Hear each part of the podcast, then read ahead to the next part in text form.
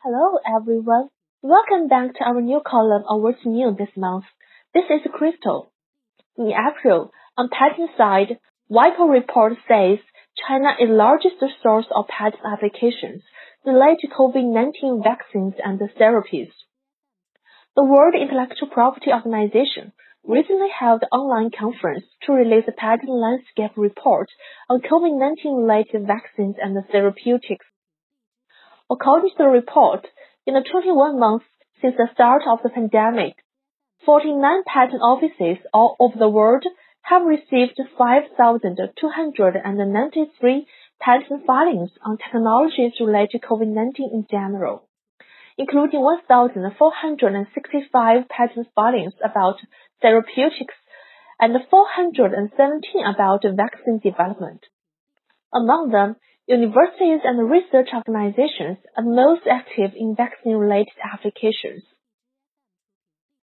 China is the largest source country for patent applications related to COVID-19 vaccines and therapies.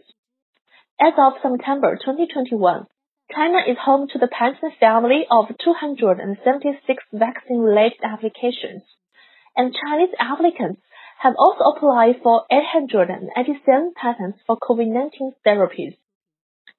In terms of specific research and development, according to WHO data, as of October 2021, China had 34 new COVID-19 vaccines in development, 23 of which were in clinical trials, the second highest total in the world, indicating that China is in the top tier of global innovation in COVID-19 vaccines and therapies. The report also notes that major global IP offices including the China National Intellectual Property Administration, have opened green channels for COVID-19 related applications and accelerated examination process, demonstrating the efforts of the global IP system to address the challenges of the pandemic. On trademark side, the trademark invalidation filed by Japan's Wuyin Liangping against China's Wuyin Liangping is rejected. The dispute between Japan's Wuyin Liangping and China's Wuyin Liangping has a long history.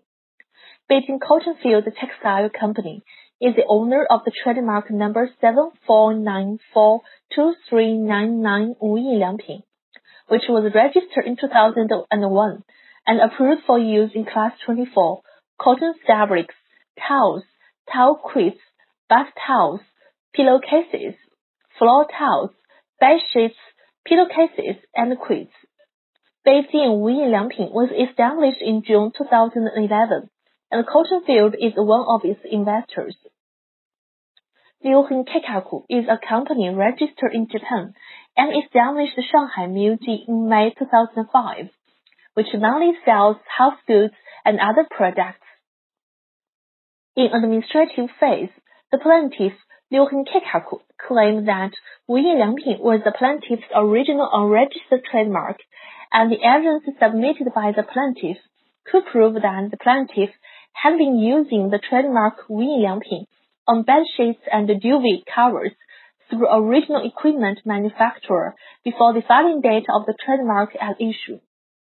In 1998, the plaintiff's trademark Wuyin Liangping entered the market circulation in mainland China and the plaintiff trademark Wuyin Liangping had a certain distinctiveness. The plaintiff used the trademark Wuyin Liangping first and has gained certain popularity. The plaintiff and the third party are in the same industry, and the third party should be aware of the plaintiff's prior use and certain influence of the trademark. Therefore, the third party has the benefit of taking free ride of trademark in dispute in the actual use.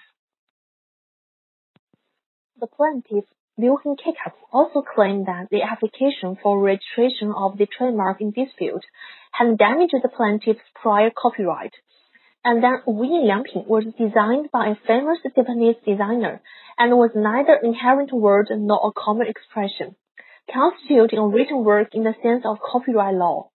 The trademark in dispute was substantially similar to the plaintiff's prior written works and constituted a plagiarism of the plaintiff's Wuyin Liangping.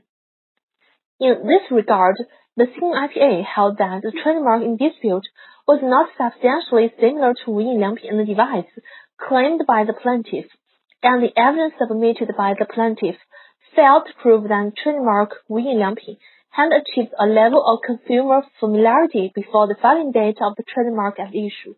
Therefore, the CNIPA decided to maintain the validity of the trademark in dispute. The plaintiff appealed to the court. The court of first instance held that Yinliangping as a four-character phrase could not constitute the object of copyright protection, and the trademark in dispute did not constitute a substantial similarity to the Wu Yinliangping device, which the plaintiff claimed had been published in Japanese press in 1980. The application for registration of the disputed trademark did not damage the plaintiff's prior copyright. In the end, the court decided to reject the plaintiff's requests.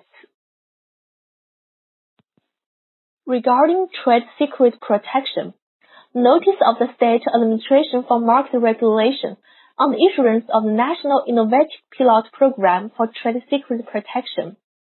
Recently, the State Administration for Market Regulation published the National Innovative Pilot Program for Trade Secret Protection by selecting a number of areas to carry out the innovative pilot of trade secret protection.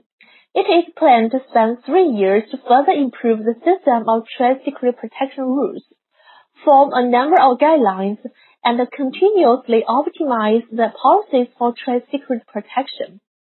Regarding anti-unfair competition, interpretation of the Supreme People's Court on several issues concerning the application of the Anti-Unfair Competition Law of People's Republic of China. The interpretation of the Supreme People's Court on several issues concerning the application of the Anti-Unfair Competition Law of People's Republic of China has come into force since March 20, 2022.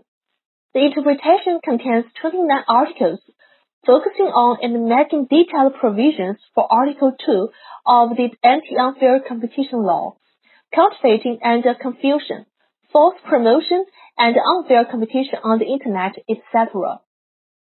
That's all for April. Thank you for listening. Bye.